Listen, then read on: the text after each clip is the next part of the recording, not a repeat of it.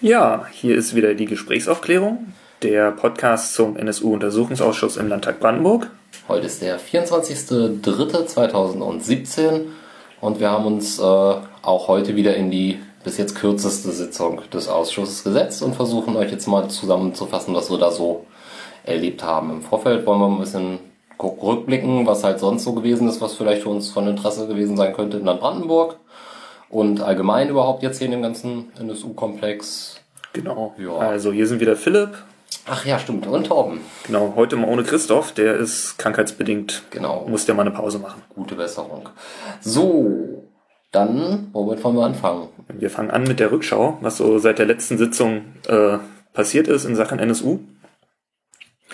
Und ein, eine Sache, die dann, die glaube ich zuerst aus Thüringen kam und dann auch in Brandenburg durch die Medien geisterte, war, dass mir wieder aufgefallen ist, dass aus der Telefonüberwachung, über die wir schon öfter geredet haben, von Jan Werner, der eben unter anderem mit äh, Carsten Schipanski, also Piatto, dem V-Mann, äh, SMS geschrieben hat, dass aus dieser Telefonüberwachung zu einem sehr interessanten Zeitpunkt insgesamt 114 SMS fehlen.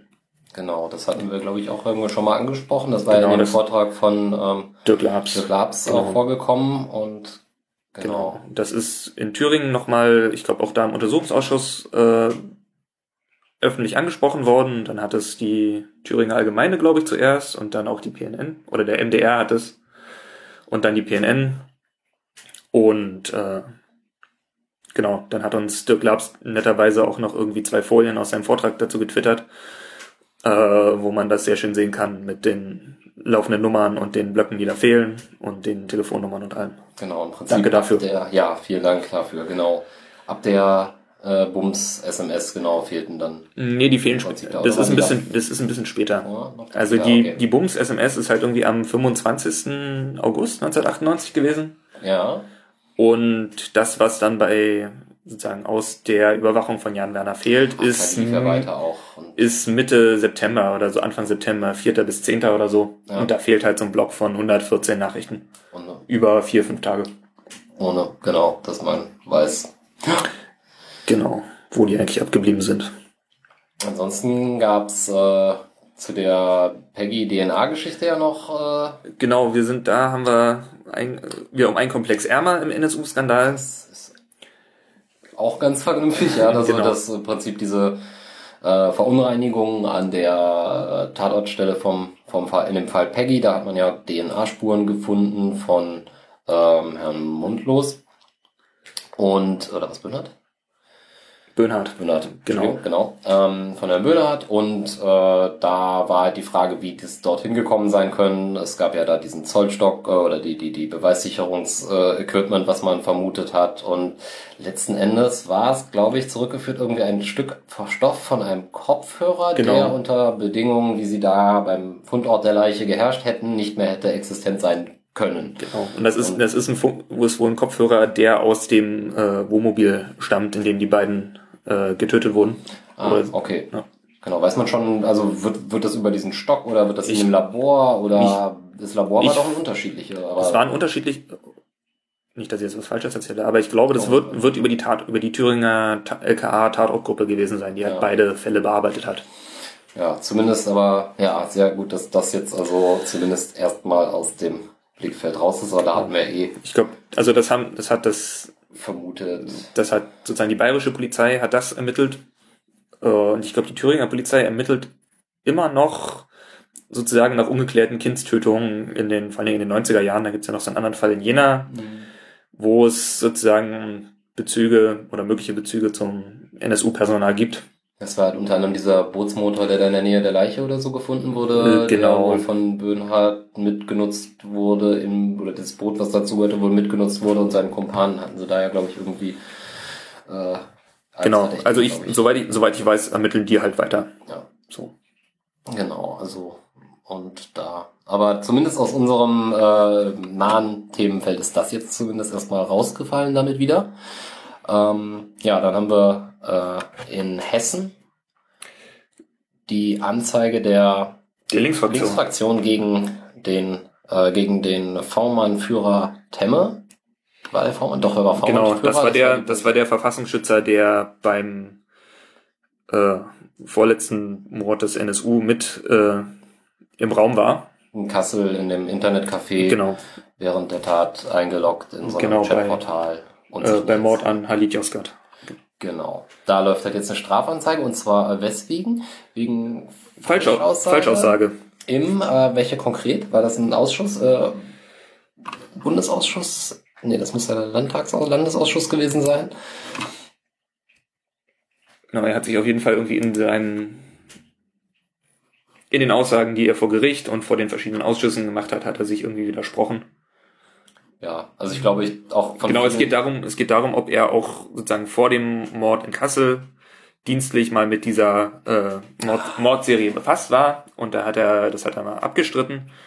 Aber mittlerweile hat er das äh, oder konnte ihm nachgewiesen werden, dass das so nicht stimmen kann. Ja.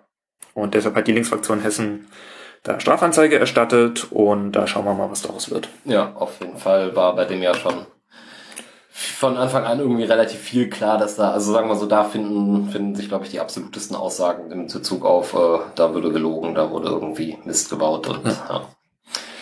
Sind wir mal gespannt, was bei der Staats was die Staatsanwaltschaft da noch rausbringt. Genau. Ich hoffe, dass sie da, also hoffen wir mal, dass sie da irgendwas rausbringen und das nicht einfach einstellen. Ähm, genau, derweil in Baden-Württemberg hat der NSU-Untersuchungsausschuss Ordnungsgeld verhängt gegen eine Anwältin, die sie als Zeugin da hatten, die sich ihnen, glaube ich, auch selber als Zeugin angeboten hat. Die behauptet, irgendwelche Informationen zu haben zu, äh, zum Fall in Heilbronn, äh, zum Mord an Michelle Kiesewetter, über die Anwesenheit eines V-Manns aus der, oder Eines des Geheimdienstmitarbeiters des türkischen Geheimdienstes und des CIA wurde da, glaube ich, gesagt äh, von ihr. ja, aber sozusagen jemand, der aus dem, der aus dem islamistischen Bereich irgendwie ermittelt und der wohl behauptet, diese Anwältin zumindest, am äh, Tattag in Heilbronn irgendwie anwesend war und da dass da irgendeine andere Geheimdienstaktion gelaufen sei. Und das, mit diesen Informationen hatte sie sich an den NSU-Untersuchungsausschuss in Baden-Württemberg gewandt. Ich glaube, als Kontextinformation auch in einem Artikel gelesen zu haben, dass sie ähm, ehemals Rechtsanwältin oder Verteidigerin ähm, eines oder mehrerer Beteiligter der Sauerlandgruppe gewesen Genau, ist. das war diese islamistische Gruppe. Das wird immer so als eines der Erfolgsfälle in Bezug auf, äh, guck mal her, unsere äh, Dienste arbeiten doch erfolgreich angesehen, wo so, was haben sie da gefunden? Eine Garage voll Materialien und da gibt's auf jeden Fall diese Geschichte, habe ich auch nur als, äh, soweit ich das aus den Medien mitbekommen habe, äh, die Nummer mit der äh, Zündergeschichte, äh, dass die halt irgendwie eventuell übergeben wurde. Und das ist, das ist da, das soll wohl sich irgendwie da mit Quellen decken, aber man weiß nichts. Also Ja. genau, es wird Also was- gesagt von, der, von ihr. Genau, da sollte sie sozusagen jetzt die Quelle für diese Informationen preisgeben und das wollte sie nicht und deshalb hat sie irgendwie ein Ordnungsgeld bekommen. Und das Einzige, was ich da irgendwie erstmal festhalte, ist, dass äh, was in Baden-Württemberg passiert, eh nochmal ein ganz besonderer Fall ist. So einfach an, an Verworrenheit und äh, Verwirrtheit dieser sozusagen des lokalen Ablegers des NSU-Skandals, wenn man das mal so sagen darf. Da schauen wir auch mal, ob da irgendwas bei rauskommt. Ja, ansonsten ähm, ein aktueller Rechtsterrorismusprozess läuft ja noch in Sachsen. Da geht's um die Gruppe Freital, die ja auch verschiedentlich Rohrbomben gelegt hat an äh, Asylbewerberunterkünften und äh, an Fahrzeugen und linken Projekten. Ja. Und da haben sich mal wieder die äh, sächsischen Verhältnisse offenbart. Äh, in den Zeugenaussagen von Polizisten, die halt sozusagen offensichtliche rechtsextreme Propagandamaterialien bei den Angeklagten irgendwie ignoriert haben bei Hausdurchsuchungen und stattdessen irgendwie festgehalten haben, ja, war ja alles schön ordentlich aufgeräumt. Und wenn da kein Adolf Hitler-Bild an der Band ist, am Band hängt, dann kann das ja kein Rechtsextremismus sein. Genau, es war das nur halt nichts Nazi sein. genau. Ja. War kein Hitlerbild, es war nur die eine CD von, wie war das, Gigi und die braunen Musikanten. Und es waren ja auch Reichskriegsflaggen oder so. Ja, ja. also, Also- nichts, was irgendwie verdächtig ist im Bereich Rechtsextremismus. Also da Genau. das ist Zynismus wieder schick. Ja, auf jeden Fall wird, gibt sozusagen für den Prozess gegen die Gruppe Freital gibt's auch eine Prozessbeobachtung. Genau, da hat der Und- Republikanische Anwaltverein, äh, glaube ich, aufgerufen, nochmal Spenden zu sammeln. Packen wir nochmal einen Link rein. Das wäre nämlich auch da, glaube ich, echt schön, wenn es da Menschen gäbe, die nicht irgendwie involviert sind, die dabei sitzen im Verfahren Genau, und dann, dann ein Auge drauf haben, was da Ja. so passiert. das äh, packen Ach wir. ja, und der, und der Verfassungsschutz hat da auch schon wieder irgendwelche Informationen nicht weitergegeben. Also irgendwie der, der Hamburger Verfassungsschutz kannte einen der äh, jetzt Angeklagten schon länger äh, als Nazi. Und diese Information hat es halt irgendwie nicht äh, bis nach Sachsen und in das Ermittlungsverfahren geschafft. So, da tun wir auch nochmal einen Link bei. Genau, und zu guter Letzt können wir noch Werbung machen für einen Film von NSU Watch. Die haben auf YouTube so ein 8-Minuten-Video zum Thema NSU und rechter Terror im Norden, also vor allen Dingen mit Fokus auf Hamburg gemacht, Wo wir noch keinen Ausschuss haben. Ne? wo wir noch keinen Ausschuss haben, ja. 13 Ausschüsse, nee, 12 Ausschüsse und na, Oder 13, ja. ja. Aber das lohnt sich auf, auf jeden Fall lohnt sich dieser Film mal anzuschauen. Genau. Genau, wir tun einen Link bei. Ja, dann kommen wir eigentlich auch schon zur heutigen Sitzung. Das Hm, war eine Ex vielleicht machen Ah, ah, sorry. Ach, ja, gut, das Genau, wir waren, machen vorher noch eine kleine Rückschau. Genau, wir waren ja noch letzte Woche Montag bei einem Fachgespräch der Grünen Bundestagsfraktion äh, mit dem Titel NSU-Terror. Welche Rolle spielte der Verfassungsschutz? Das war sozusagen von Seiten der Grünen im Bundestag die Bilanz des äh, NSU-Untersuchungsausschusses, Ja. der jetzt mit seinen Sitzungen durch ist und jetzt irgendwie noch den Abschlussbericht schreibt bis zum Ende der Wahlperiode. Genau, das sind auch wieder bekannte Gesichter gewesen. De Glabs war unter anderem Genau. auch da. Ähm, den hatten wir auch schon im Ausschuss gehabt, zu, vor allem Piatto, zum Fall Piatto. Genau. Dann äh, Anna Lutschak, äh, Rechtsanwältin von der NSU-Nebenklage im Prozess in München. Ja, Sozusagen eine Kollegin von der Antonia van der Behrens, die wir beim letzten Mal, letztes Mal, vorletztes Mal im Ausschuss, ne? Äh, letztes Mal im Ausschuss, beim genau. letzten Mal im Ausschuss gehört haben. Ja.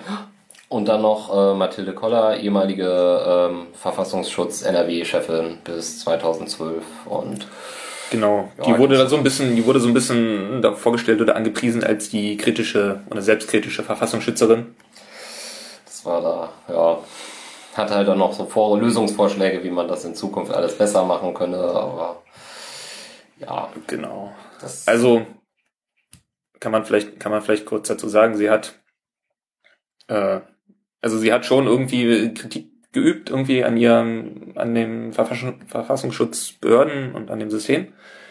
Und hat dann irgendwie zwei mögliche Lösungsansätze vorgetragen und den einen davon halt als ziemlich offensichtliches Strohmann-Argument sozusagen so so verkürzt und verknappt die Option eben die Verfassungsschutzämter aufzulösen und die sozusagen den terrorismusrelevanten Teil an den polizeilichen Staatsschutz abzugeben und den eher aufklärerischen Teil an die Landeszentralen für politische Bildung. Das hat sie sozusagen so relativ kurz irgendwie äh, runtergeredet.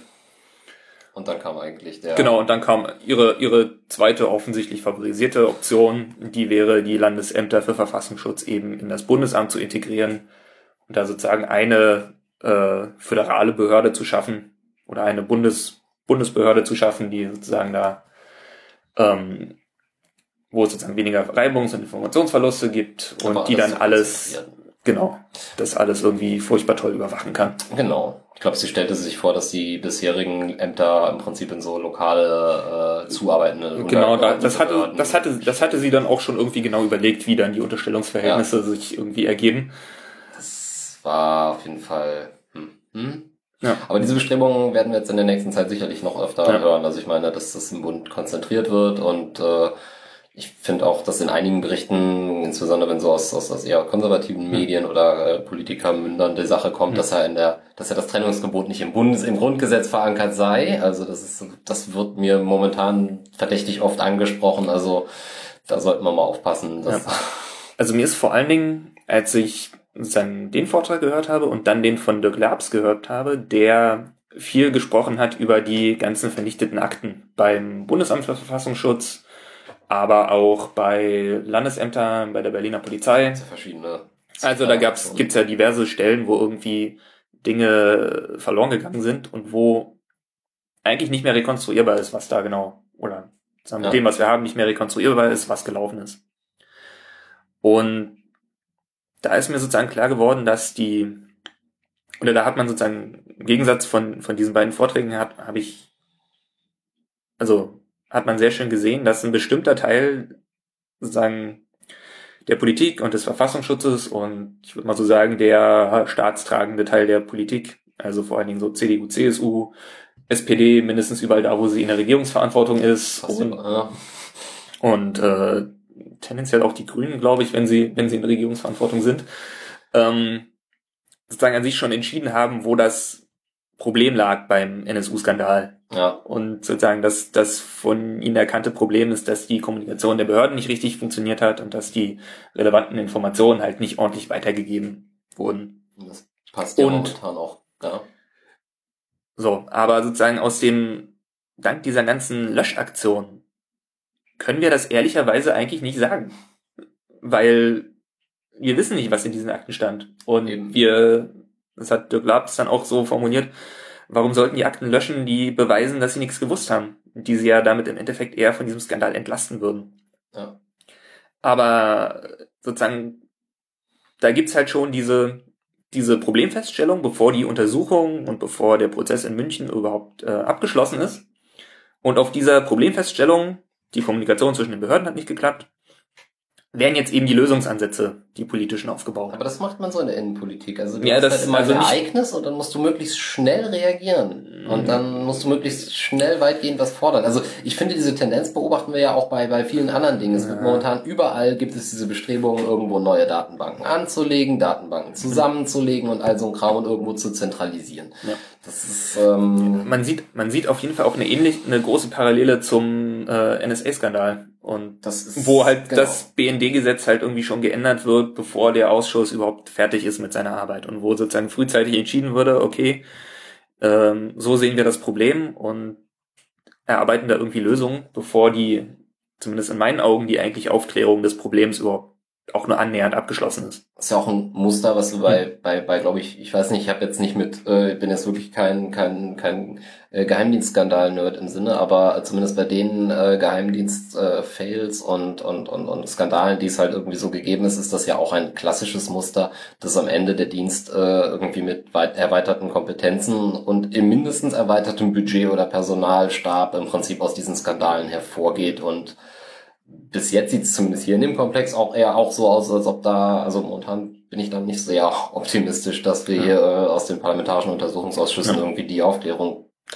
bekommen genau. im Sinne von. Ja, ja. In, meinen in meinen Augen sollte man halt die, die Konsequenzen eher daraus ziehen, dass die Geheimdienste sozusagen im großen Stil relevante Informationen vernichtet haben. So. Ja. Ja. Aber davon sind wir leider politisch gerade noch relativ weit entfernt. Ja, das dazu. Das war die Veranstaltung. Hatten wir sonst noch was in der Rückschau? Nö, das war. Ja, das ist jetzt genug Rückschau und dann können wir mal zur heutigen Sitzung übergehen. Genau. Und zwar heute hatten wir ähm, im Landtag um 11 Uhr irgendwas ging's los, also ging ein bisschen später los heute, teilweise ein halbe Stündchen länger gezogen, weiß gar nicht, was da. Ne, die waren, also es findet ja in der Regel vor der vor der öffentlichen Sitzung findet eine nicht öffentliche statt. Und die hat etwas länger gedauert. Genau. Und Warum wissen wir auch nicht, weil es halt nicht öffentlich. Eben. Also, aber ähm, genau. Und irgendwann ging nach elf ging es dann los. Ähm, zu Gast, also zu Gast als Zeuge geladen war Rolf Dieter Bohm, ähm, ehemaliger Richter am Landgericht Bayreuth. Äh, dann war er auch in der Staatsanwaltschaft in Hof. Ähm, genau, Nordbayern. In Nordbayern. Und Jahrgang 66. Also, und hat halt jetzt auch genau den, dessen Gutachten haben wir am Anfang mal ähm, geteasert. Äh, das verlinken wir auch nochmal hier in der Folge, würde ich sagen, äh, zur Sicherheitsarchitektur im Land Brandenburg, wo so ein bisschen aufgeschlüsselt war, hier, welche Behörden gibt es, äh, wie arbeiten die zusammen, insbesondere auch, wieso der Informationsaustausch wird. Das äh, Gutachten kam von ihm, arbeitet jetzt als, was ist er jetzt im Landtag offiziell? Wie heißt der ich weiß es, Ich weiß es gar nicht genau, was er jetzt macht. Er arbeitet auf jeden Fall bei der Verwaltung des Deutschen Bundestages. Genau. Und hat halt vorher für sozusagen im Auftrag des, Land des Landtags Brandenburg die Brandenburger Verfassungsschutzakten gesichtet. Was er auch für den Bundestag Untersuchungsausschuss bereits getan hatte. Ne? Genau, aber sozusagen er hat über das, was er da im Bundestag gemacht hat, hat er nicht ausgesagt, sondern über das, was er für, für den Landtag Brandenburg gemacht hat. Genau, dann kommen wir mal zu den Erkenntnissen aus der heutigen Sitzung. Jo. Also für mich, für mich so, dass äh, die erste interessante Erkenntnis war, dass äh, wie viele Quellen der Brandenburger Verfassungsschutz eigentlich so führt im Bereich Rechts Rechtsextremismus. Ja, da haben wir jetzt nochmal eine andere Aussage als Ja, und, und zwar äh, sagte der Herr Bohm, dass der Brandenburger Verfassungsschutz zwischen 1994 und 2011 äh, 50 Quellen im äh, Bereich Rechtsextremismus. im Bereich Rechtsextremismus geführt hat. Das fand er ziemlich viel bei gerade mal so 130 Mitarbeitern. Das ist auch, also zumindest, wenn man die Zahlen von der von der Pressekonf äh, von der von der öffentlichen PKK aus dem April Mhm. nimmt, dann haben wir da in der höchsten Zeit 110 Mitarbeiter und eine ganz andere Zahl von Quellen, wenn wir uns das anschauen. Und Genau, da sind im Jahr immer nur so ein oder zwei Quellen. Oder Das- nee, nee, am Ende also fünf so- oder was? Genau, also Quellenführer, das sind die Quellenführer, das sind Ach die so. Quellen. Ähm, wir verlinken das auch nochmal. Die Folien von der PKK haben wir, glaube ich, auch schon mal irgendwo äh, verlinkt. Mhm.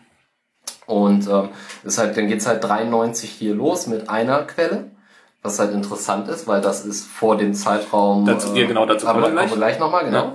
94 geht's mit zwei Quellen weiter, 95 drei und äh, 96, 97 4 und 98 bis 2000 jeweils fünf. Und das ist auch äh, ja Quellen im Bereich Rechtsextremismus. Genau, vor allen Dingen das in der, schön finde ich auch Quellen geschätzt. In der, in der Folie. Das äh, Geschätzte drei Quellen geraten abgerundet oder können, so. können auch 50 gewesen sein, ja. Genau, und Ähm, 50 Quellen bei 100 Mitarbeitern, das ist scheint. Das ist sportlich. Das ist schon. Er meinte- sportlich.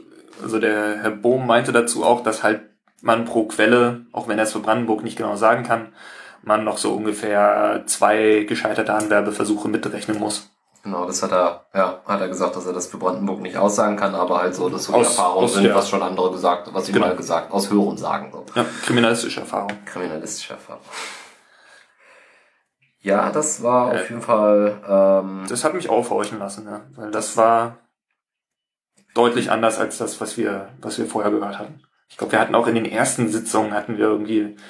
ich mir war sowas irgendwann mal wie zwölf oder sowas Ja, also da gab es auf jeden Fall so, so Spekulationen bei den, ich glaube in unserer ersten Folge haben wir das drin, Ja. von den, den Herren Verfassungsschutzexperten Wolf und Ah, wie sie hießen, stimmt. Ja.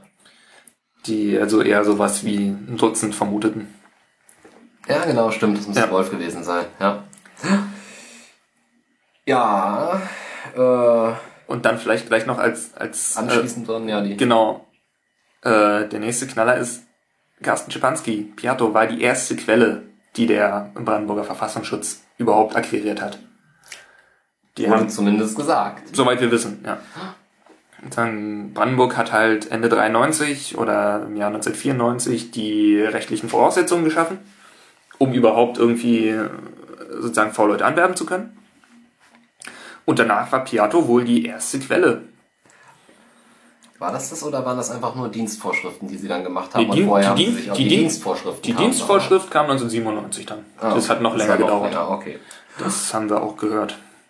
Ähm, in, der, in den Folien, die in der öffentlichen PKK-Sitzung äh, gezeigt wurden, äh, ist auch für 1993 schon mal eine Quelle ausgewiesen. Das konnte der Herr Bohm, sagt er, dann auch nicht auflösen.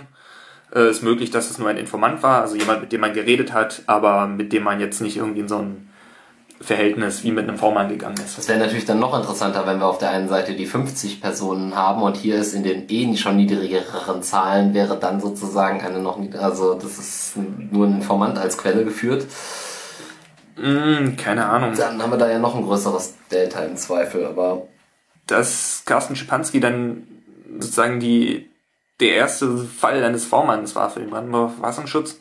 Das kann man, glaube ich, auf zwei, also kann man in zwei Richtungen jetzt irgendwie spe spekulieren.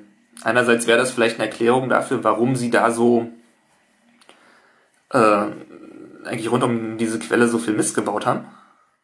Dass ihnen, also dass da einfach die, die Erfahrung fehlte. ja. Und dass man da halt Dinge, also allein schon, dass man überhaupt sich entschieden hat, diese Quelle anzuwerben, äh, sondern dass da einfach die, die Erfahrung im, im ganzen äh, Verfassungsschutzapparat fehlte, wie man mit sowas umgehen kann. Und die Praxis. Das wäre das eine. Und das andere, was ja im Raum steht, ist, ist, dass Carsten Schipanski schon vorher, schon ab 1991 oder 92 Quelle für irgendeinen Dienst war. Ähm, dafür spricht ja, das behaupten zum Beispiel, behauptet ja zum Beispiel Dirk Labs, die Art und Weise, wie gegen äh, Czepanski halt nicht weiter ermittelt wurde im Zusammenhang mit dem äh, Ku Klux Klan und verschiedenen anderen Sachen, die Anfang der 90er Jahre liefen. Genau, also wo das, wo der Generalbundesanwalt äh, Ermittlungsverfahren hatte und die dann irgendwie eingestellt hat und abgegeben an, an die Länder. Und da könnte man jetzt natürlich vermuten, wenn Brandenburg erst 1994 die Voraussetzungen geschaffen hat, um überhaupt Quellen führen zu können. Vielleicht war dann vorher das Bundesamt oder so auf dem äh, Gebiet Brandenburgs aktiv und hat diese Rolle ausgefüllt. Und dann hat dann quasi die Quelle übergeben, nachdem hier die äh, Voraussetzungen geschaffen worden waren. Ähm, der Herr Bohm ist auch gefragt worden nach diesen, äh, nach diesen Überlegungen, ob äh, Piatto schon vor 94 Quelle für irgendwen war. Er sagt, aus den Akten kann er dazu nichts, lässt sich das nicht bestätigen. Also zumindest aus den Brandenburger Akten. Das Genau, muss man dazu sagen, er bezieht sich da immer auf Brandenburg, weil er hat ja eigentlich auch Bund gesehen, aber dazu äh, hat er keine Ausnahme, Aussage. Genau. Also sozusagen aus den Brandenburger Akten, die er da äh, gesichtet hat, sagt er, geht das nicht hervor. Und er erklärt sich das eher so, dass damals eh lax mit äh, rechtsextremen Straftätern umgegangen wurde. Äh, Dirk Labs hat ihm dann auf Twitter gleich widersprochen, sozusagen nachdem wir das getwittert hatten. Und äh, darauf verwiesen, dass eben bei bei Piatto ja durch, durchaus oder bei Carsten Schipanski äh, da durchaus irgendwie ein großes Ermittlungsverfahren am Laufen war, das dann halt nur aus noch nicht näher erklärbaren Gründen halt zu nichts führte. Ja, dann wurde halt dann noch, äh, hat er noch, wurde noch gefragt, ob es, äh, wie es, weil Herr Bohm ja die, die Akten vorsichtet, inwieweit es eventuell, äh, inwieweit die Akten vollständig zu sein scheinen, äh, die er so von, vom Landesamt bekommen hat. Er hat gesagt, das meiste in Akten scheint vollständig zu sein. Also sozusagen sowohl vom, vom Logischen, was irgendwie drin sein muss und von der, von der Abfolge irgendwie, als auch von der Nummerierung. Ähm, bei Piatto in der Akte gibt es ein paar Lücken. Aufgrund, meinte er, von wohl von Löschfristen, die schon vor sozusagen vor äh, 2011 äh, einfach abgelaufen waren. Und er sagte sozusagen, die, die wichtigen Dinge sind wohl da, aber sowas wie verschiedene Quittungen, zum Beispiel irgendwie für Handys würden fehlen Genau. und Handyrechnungen oder auch sozusagen interne Bewertungen, Überlegungen. Ja. Es hieß ja, dass die Sachen da sind, weil er, weil er noch möglicherweise in einer Schutzmaßnahme sei. Das finde ich aber ein bisschen komisch, weil das ja eigentlich polizeilicher äh, Zeugenschutz ist, soweit ich das weiß, oder? Das macht es den, Ich dachte, nee, nee, den, den Zeugenschutz für die, für die V-Leute nimmt, übernimmt, glaube ich, das, oder organisiert das, Bundesamt? das Bundesamt. Okay. Aber sozusagen, weil diese Maßnahme eben noch läuft, hat man die Akte halt nicht geschlossen. So erkläre ich mir das. Und deshalb sind da noch Sachen vorhanden. Okay. Äh, bei den anderen, bei den sonstigen Akten und bei den V-Mann-Akten von anderen äh, ja, V-Leuten Das- äh, wurde, hat der Herr Bogen gesagt, die sind da, die sind vollständig. Auch weil die halt länger aktiv waren als, äh, als Czepanski Genau, und dadurch die, die Löschfrist, äh, die beginnt sozusagen äh, ab dem Tag, wo die Quelle abgeschaltet wird. Und dann x Jahre später wird eben aus Gründen von Datensparsamkeit äh, werden dann eben Dinge gelöscht oder vernichtet. Oder zumindest als gelöscht gestempelt. Das ist mir, da sind mir die Verfahren auch noch nicht so klar, wo da jetzt, Timeline nicht mehr angezeigt. ja, was dann, was dann wirklich in den Schredder wandert und was einfach nur in, ins äh, nicht mehr angucken Regal fällt. Auch das wird wahrscheinlich nicht öffentlich sein. Ja, wie so vieles. Es war dieses Mal, gut, dieses Mal hat man halt auch zum äh, Jemanden, der aus der Der mit, mit- den Akten Genau. hantierte, deswegen war relativ viele Fragen das Genau. für die Öffentlichkeit nicht. Aber das ging alles in die nicht öffentliche Sitzung, die irgendwie am Nachmittag stattfindet. Genau, was haben wir hier noch? Ach ja, das Thema ähm, hat der Verfassungsschutz Einfluss genommen auf ähm, die Haftentlassung von Piatto und ist da eventuell das Gericht oder die Staatsanwaltschaft getäuscht worden? Gerade in Bezug auf das Praktikum im, äh, in diesem Sonnentanzladen der Familie Probst. Also es war halt ein, ein rechtsextremes, ein rechtsextremer Szeneladen in Limbach-Oberfrohna. Äh, ich glaube, das ist nicht weit von Chemnitz. Also quasi im, in dem Gebiet, wo sich dann auch der NSU aufhielt. Und sozusagen weit entfernt auch von Brandenburg. So 300 Kilometer ist das, glaube ich. Und, äh, und sagen, wenn man in, als, als verurteilter äh, rechtsextremer Straftäter nach seiner Haftentlassung anfängt, ein Praktikum in einem Nazi-Laden zu machen, dann kann man halt, dann gilt das halt nicht, oder kann das nicht als Loslösen von der Szene gelten. Was eigentlich Voraussetzung wäre für eine vorzeitige Haftentlassung. Hier sogar Auflage. Beziehungsweise war, war direkt Auflage. Und da ist halt die Frage, ähm, ist da, gab es da eine bewusste Täuschung und wenn ja, durch wen? Nur so mal abgesehen von Czepanski. Ähm, und hätte die Staatsanwaltschaft das irgendwie wissen können. Und Oder müssen, ja. ja. Und Herr Bohm sagte, die hätten es zumindest leicht überprüfen können. Genau, so ein Vorsatz konnte er da jetzt nicht irgendwie Genau. sehen aus dem halt, aber Es ist halt nicht in den Akten, aber so, ja, ist halt nicht Das- in den Akten. das ist halt Das ist im halt- Zweifelsfall auch was, was man nicht in die Akten schreibt. Ja, eben, das war auch sogar so, dass, was, wenn es um die Vollständigkeit der Akten ging und so weiter, halt auch immer die, der Hinweis darauf, naja, also, gibt- da wird, das ist ja eine Entscheidung, etwas in die Akten zu schreiben und wenn es Sachverhalte gibt, die möglicherweise eben problematisch sind, tauchen die vielleicht dann eben anders oder nicht auf oder weiß der Geier, ja. Genau, das klang auch mal so ein bisschen durch. Und auch, dass man ja, Entschuldigung. ich meine, er ist ja auch irgendwie Richter und Staatsanwalt gewesen und sagte, im Grunde haben wir irgendwie Vertrauen in, in die Aktenführung einer gut äh, geführten Behörde, dass da irgendwie alles wahrheitsgemäß und äh, richtig drinsteht. Der pflichtgetreue Durchschnittsbeamte. Genau. Aber äh, gerade in Nachwendezeiten, als im Osten irgendwie alles nach dem Aufbau begriffen war, meinte er, ähm, könne er sich vorstellen, dass da halt auch mal irgendwie was verloren gegangen ist. Genau, noch zu diesem, zu dem Thema äh, Haftentlassung von Piatto. Ähm,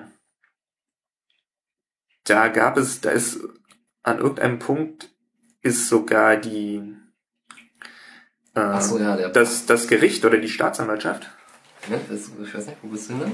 äh, auf die Halbstrafe will ich hinaus. Ah ja, okay. Also es stand zumindest mal im Raum, dass äh, weil der Herr Czepanski eben ja durchaus relevante Informationen geliefert hat, auch in einem in diesem Dolgenbrot-Verfahren, äh, stand eben zur Auswahl, ihn schon nach der Hälfte der Haftzeit zu entlassen, was sozusagen ein Bonus ist. So zwei Drittel ist irgendwie der nach zwei Drittel der Haft ist wäre normal, Wenn man wenn man, wenn man nicht, sich nicht irgendwie auffällig daneben benimmt, ähm, und sozusagen Entlassung nach der sogenannten Halbstrafe wäre halt irgendwie was. Eine zusätzliche Privilegierung. Genau. Und äh, das wurde wohl von Seiten des Gerichts irgendwie äh, in Erwägung gezogen. Und dann hat der Verfassungsschutz, also tatsächlich auch irgendwie deren Chef, Pfaff, Zumindest wurde Puff gesagt. Genau, der Name fiel. Ja. ähm, haben interveniert äh, und das sozusagen verhindert mit dem Argument, ähm, das könne ja irgendwie die Nazi-Szene darauf aufmerksam machen, dass äh, Schimanski eben ein V-Mann ist. Also da haben wir im Prinzip auch schon so ein Quellenschutzding wieder. Genau. Weiß nicht, wie man das dem, dem Schipanski selber dann verklickert hat. Aber gleichzeitig war es halt so, dass er zu dieser Zeit irgendwie schon Ausgang hatte und äh, ja, sozusagen eh im Land unterwegs war und von daher ähm, das für den aus Sicht des Verfassungsschutzes sozusagen seine, seine Rolle als Quelle ja äh, erfüllen konnte, ohne dass er da jetzt in, Ja. also obwohl er äh, sozusagen offiziell Haft war. Strafgefangener war. So. Und er hatte ja auch einen ganz äh, vertrauensvollen ähm, Sozialbetreuer. Sozialbetreuer dabei. Genau, man hat ihm nämlich äh, gleich seinen Vormannführer äh, Rainer Görlitz als Sozialbetreuer äh, an die Hand gegeben Ja. und das auch irgendwie zur Auflage gemacht, dass er, Der Name ist auch offen, ne? wir haben ihn in der letzten Sitzung, Okay, äh, in der letzten Folge auch schon oft erwähnt und es Ja, ist ja ich vermutlich glaub- eh nur ein Tarnname. Also- ah, Arbeitsname, stimmt. Der ist Arbeitsname. Ja, ja, ja, ja. Rainer, Rainer Görlitz, der ähm, Einer der beiden. Genau, Führer- einer der, einer der beiden V-Mann-Führer wurde ihm sozusagen als Sozialbetreuer auch gleich noch beigestellt. Und äh, Japanzi bekam dann eben die Auflage, er möge doch bitte, oder äh, sozusagen, wenn er Freigang oder Ausführung bekommt, dann muss das in Begleitung seines Sozialbetreuers geschehen. Und was dann halt auch dazu führte, dass der Herr Görlitz oder ein V-Mann-Führer dabei stand, während Japanski mit seinem Handy telefoniert hat. Äh, und dann sozusagen auch bei diesen zu diesen geführten Gesprächen Aktenvermerke äh, anfertigen konnte. Das heißt, es, es muss irgendwie eine, sozusagen eine normale Situation gewesen sein, dass der Piatto halt irgendwo steht oder sitzt oder was auch immer und telefoniert. Und nebenbei sitzt quasi der äh, V-Mann-Führer und äh, macht sich Notizen. Ist vielleicht relevant im, im Hinblick auf die Ja. Bums-SMS und Mhm. so die. Dachte, Die Dinge, die da passieren. Ich dachte, das mit dem, mit dem Notizen und dabei sein bezog sich noch während der Haft, dass er da Zugriff auf ein Handy hat, weil es ging unter anderem da auch drum, ob der äh, in den Zellen auch ein Handy dabei haben, gehabt habe, oder war das wirklich, waren das die Momente? Nee, das, das war, das war draußen. Das war draußen. Sagen, er war ja draußen mit Ja. seinem, mit seinem V-Mann-Führer unterwegs und er durfte das Handy, das ist richtig, das fiel auch, äh, ja nicht mit in die Justizvollzugsanstalt nehmen, Mhm. sondern ich weiß nicht, wie das, wie das genau funktioniert. Teilweise gibt's, gibt's halt für Freigänger dann so, Spezial. gibt, nee, gibt's einfach so Spinde, wo sie halt Dinge, Ja, okay. Dinge, die sie draußen haben dürfen, einschließen können. Oder hätte es halt auch irgendwie seinem Vormannführer übergeben können. ja. Ansonsten wurde noch gefragt, ob es, ähm, das fand ich noch ganz interessant, wo das war jetzt nicht mehr Piatto direkt, aber andere V-Männer, ob ähm, Herr Bohm äh, Hinweise darauf gesehen hat, dass äh, bei den anderen V-Personen Kapitalverbrechen, von anderen V-Personen Kapitalverbrechen oder so begangen wurden. Also überhaupt Verbrechen, ne? oder überhaupt Verbrechen. Ja, ich habe Kapital aufgeschrieben. Ja. war Ähm, und auf jeden Fall äh, bezog sich das dann, äh, meinte er dann, ja, das äh, konnte er jetzt nicht so sagen. Ich weiß auch nicht, aber da, da habe ich nicht, nicht öffentlich aufgeschrieben, deswegen glaube ich, das Mhm. kam dann nicht. Aber es hieß äh, in etwa vereinzelt, ja, Waffengeschäfte, mehr dazu. Da ging's, da ging's wieder um Piatto. Ja, ja, ja aber äh, ach, ich dachte, das ging. Nee, ich meine, das wäre für alle. Nee, nee. Also für Okay. sozusagen, was für, für alle galt, war die sozusagen die Frage, ähm, haben V-Leute des Brandenburger Verfassungsschutzes in Ausübung ihrer V-Mann-Tätigkeit oder nebenher äh, Stimmt, so war's, ja. sozusagen Verbrechen begangen? Mhm. Die Antwort war äh, in Ausübung äh, Nicht. nicht, nebenher schon. Genau. Und dann war die Steigerung, und die Kapitalverbrechen, das mit Das- den Waffengeschäften bezog Das bezog sich auf äh, Piatto und auf die okay. Informationen, die er geliefert hat. Okay. Und das wollte der Herr Schöneburg. Stimmt, Hinweise. Woll, ja, ja, wollte das wissen, genau, wie, stimmt, ja. wie, sozusagen, wie gut überhaupt die, die Information war, die Piatto geliefert hat. Und mal abgesehen von dieser Information zum Trio ging es halt viel um äh, Musik, um die Musikszene, um Konzerte, um Ja. irgendwie das, sozusagen Lanza, die Band, die, genau, den Handel mit CDs. Sozusagen Hinweise auf Kapitalverbrechen hätte er wohl nicht geliefert, aber eben Hinweise auf, ja, und auch verschiedene Waffengeschäfte und Bombenbauen und so Vorbereitungshandlungen. Was ja dann endlich, schlussendlich auch irgendwie zu seiner Enttarnung führte. Ja. 98 ist er halt durch diese CD-Lieferung einmal irgendwie aufgefallen. Sozusagen, weil irgendwie nur- er irgendwie die Informationen gehabt hatte und dann wurde diese Lieferung beschlagnahmt. Und dann hat die Szene halt erstmal ein Stück weit das Vertrauen in ihn verloren. Aber er ist ja noch irgendwie zwei Jahre in der Szene aktiv geblieben. Und dann gab's halt so eine Serie von, von Waffen- und Sprengstoffgeschichten. Hier sowohl in Potsdam als auch in Berlin. Da war auch der, der Uvo-Kaus war da mit drin und äh, irgendwelche Nazis aus Berlin-Lichtenberg und aus KW. Da gibt's so zwei, und hier der Nick Greger, der irgendwelche Ach, Bomben ja, gebaut okay, hat. Stimmt, die Nummer war das. Ja, okay. Also das waren so, das waren so zwei, drei verschiedene Sachen und äh, da wurden dann halt irgendwie Waffen beschlagnahmt und so und das hat ihn dann irgendwie in der Szene endgültig verbrannt.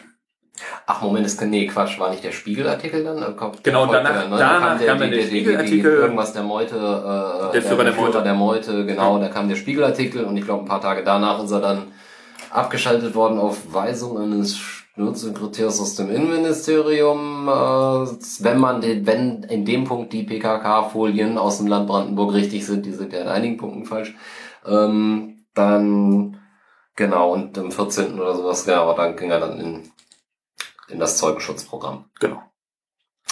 Ich glaube, da habe ich übrigens das, was wir jedem gesagt hatte, mit dem polizeilich her fällt mir gerade ein. Ich meine, ich muss das gerade mal schauen. Na, das steht zumindest auch in der PKK Volperto wegen Enttarnung ins polizeiliche Zeugenschutzprogramm am Mhm. 14.2000 dann. Ja, also kann auch sein, dass sie ihn erstmal übergangsweise sozusagen bei der Polizei untergestellt haben, weil VS Brandenburg hat seitdem keinen Kontakt mehr mit Piatro. Aber gut, das ist auch nur Aussage aus der Behörde. Ich weiß nicht, vielleicht- also, das könnte mir auch vorstellen, dass die also ich habe immer so verstanden, dass das Bundesamt Mhm. das organisiert. Kann aber auch sein, dass sie das mit dem BK oder so. Also ich glaube, das ist zumindest auf Bundesebene äh, ist der Zeugenschutz irgendwie organisiert, weil das ja dann auch oft werden die irgendwo im Ausland, Aus- ja. Ausland untergestellt. Aber da will ich mich jetzt auch nicht zu weit vorwagen. Nee, nee, nee, das Ja, also neben, neben Schipanski, der halt wieder mal Hauptthema war, möchte ich so sagen, äh, ging es dann auch noch um einen zweiten aufgeflogenen V-Mann des Ja. Brandenburger Verfassungsschutzes, nämlich ja, Toni S. Toni S. Punkt. Toni Stadler. Wir haben ihn auch schon mit vollem Namen erwähnt. Und äh, das war derjenige, der es, äh, der 20 Jahre dieselbe Telefonnummer hatte, der sie auch nicht gewechselt hat, nachdem er irgendwie aufgeflogen ist und äh, aus Brandenburg weggezogen ist. Genau, neue Erkenntnisse da, oder zumindest Erkenntnisse, die der Herr Bohm präsentiert hat aus den, aus den Akten war, dass der Stadler dann doch recht enge Kontakte hatte in den Unterstützerkreis des NSU. Vor allen Dingen zu äh, Jan Werner, dem er, der halt da vom, vom sächsischen Blood, Blood and Honor, Genau, das war der mit der LKA, TKÜ, äh, genau mit der Bums-SMS und sozusagen jemand, der vor allen Dingen in der Anfangszeit dem Trio sehr stark geholfen hat. Und Stadler hatte halt vor allen Dingen im Zuge dieser ganzen Rechtsrock, äh, Lanzer CD Musikgeschäfte mit dem viel zu tun. Äh, auch viel mehr, als er sozusagen seinen äh, V-Mann-Führern berichtet hat. Auch vermutlich, um sich da ein Stück weit selber zu schützen und auch sozusagen aus wirtschaftlichem Eigeninteresse. Weil er ja sozusagen an diesen ganzen CD-Verkäufen mitverdient hat. Und dann gab es noch eine zweite Geschichte. Genau, das war die Sache auf der Insel. Genau, das wurde nur so äh, Ähm, in anonymi anonymisierter Form äh, erwähnt. genau, also soll auf einer spanischen Insel Genau. soll er und soll er zwei Nazis Szenegrößen getroffen haben oder zumindest von einer Szenegröße haben wir die Infos, dass es äh, eine Szenegröße aus dem Bereich Nürnberg-Fürth sein soll, die er dort getroffen hat. Genau, Also Stadler. auch. Attila äh, getroffen. Attila getroffen. Diese Quelle soll Kontakt zu zur Szene auch nach München gehabt haben und auch auf der äh, Telefonliste vom Herrn Mundlos äh, aus der Garagenuntersuchung ganz am Anfang, wo der NSU dann untertauchte, ähm, da muss diese Person, die da getroffen wurde, auch drauf gestanden haben. Also Genau. Also was man sozusagen, was man, was man dadurch beweisen kann, ist, dass es sozusagen ein, äh, Bohm nannte das Kennverhältnis gab zwischen Toni Stadler äh, und dem direkten Unterstützerkreis des NSU. Und was halt auch auffällig ist, dass er ja nach seiner äh, Enttarnung 2003 Genau. nach Dortmund gezogen ist, was jetzt auch im Westen nicht als eine Stadt ohne Nazi-Szene bekannt ist. Ja, im Gegenteil. Und, äh, eher das Gegenteil. Und das ist halt sind 700 Meter neben der neben dem Tatort äh, von dem dann achten ähm, Cesca und Mord äh, Genau. Genau. also hat er sich sozusagen- dann aufgehalten und gewohnt und das Genau. Stadler hat dann halt in, in Dortmund in unmittelbarer Nähe äh, sowohl zu dem äh, Tatort äh, vom Mord an äh, nee, an mit äh, Kubajik in Dortmund gewohnt, als auch in unmittelbarer Nähe zu dieser Szenekneipe Deutscher Hof, wo er wo er halt auch irgendwie verkehrte und wo diverse andere äh, Dortmunder Nazis äh, auch mit äh, verkehrten. ja, Ich glaube, dieser SS-Sigi Borchert, ja gut stimmt, der ist halt auch und den kennt man vielleicht auch aus den Medien. ja So, Der Und sagen, war diesen- kurzfristig ins Rathaus eingezogen. genau, dieses, dieses ganze Umfeld. Da fand ich ganz interessant, dass er auch da, als das da angesprochen wurde, warum er nach Dortmund zieht, so lapidar sagte, na ja, Nazi zieht halt dahin, wo Nazis sind. Ich meine, Der ist halt gerade als V-Mann aufgeflogen. und, Da würde man vielleicht auch erwarten, dass er nicht dahin zieht, und wo andere Nazis sind. wenn nicht, dann würde ich doch mal hoffen, dass wir da vielleicht noch irgendwie aus dieser Zeit, diese drei Jahre, die da so sind, zwischen seinem Enttarnen dahin ziehen und dem achten Mord, äh, ja, dass die vielleicht dann doch nochmal auch mehr in den Fokus des Ausschusses rückt. Ja, wäre auf jeden Fall noch da. Wird auf jeden Fall auch noch eine spannende Person, ja. No, hast du sonst noch was aus, dem, Ah, eben aus, dem, aus der Sitzung? So, äh, zu meinem Links nicht mehr. Nö, ich denke, das äh, ist von der heutigen Sitzung eigentlich alles.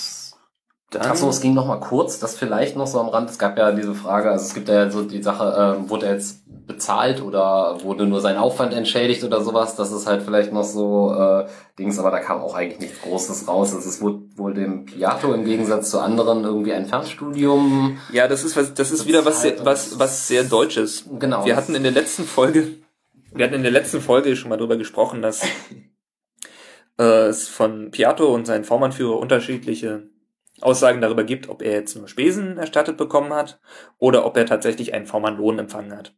Sagen die, der Beitrag zur Aufklärung davon durch Herrn Bohm war, äh, dass er sagte, ja, dem Piatto wurden da bestimmte Sachen bezahlt, zum Beispiel ein Fernstudium. Ähm, das könnte der unter anderem als äh, unter Umständen als äh, sagen, angesehen haben. Genau, oder als, als Spesenersatz gesehen haben. Rechtlich für den Verfassungsschutz wäre das aber eine Entlohnung gewesen oder irgendwie so.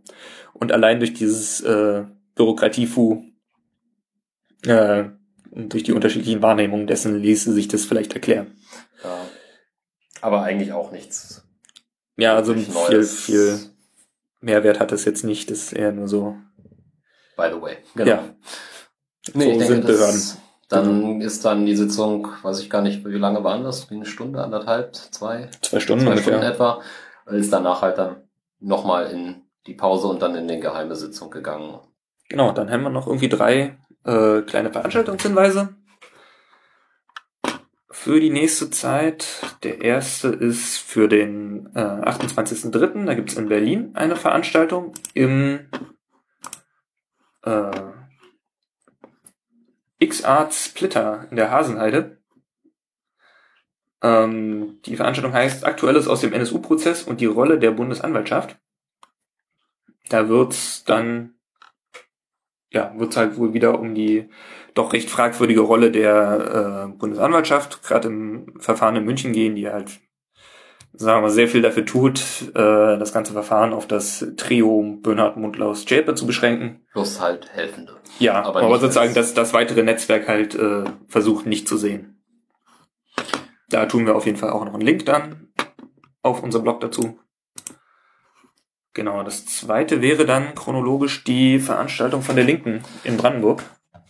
Stimmt, genau. Da gibt's auch noch was. Die neue äh, Bewegung von rechts. Ähm, das ist am 29. April 2017, findet im Treffpunkt Freizeit in Potsdam statt. Ähm, da solltet ihr euch vorher anmelden. Ich habe jetzt hier nur einen Flyer, ähm, aber ich das denke, da wird es auch gar nicht im Internet. Linking. Veranstalter ist halt Aktionsbündnis Brandenburg äh, gegen Gewalt und Rechtsextremismus sowie Rosa Luxemburg Stiftung. Ähm, Packen wir auch Links rein. Da vorher anmelden auf jeden Fall erforderlich, genau. Da wird es ähm, unter ein paar Vorträge geben und Workshops zu diversen Themen. Schaut euch das einfach mal an. Ähm, ich denke mal, da werden wir wahrscheinlich auch vorbeischauen. Genau. Also ich jetzt mal versuchen. Ja. Genau. Und das letzte, was wir euch ans Herz legen wollen, ist das NSU-Tribunal, was im Mai, vom 17. bis 21. Mai in Köln stattfinden wird.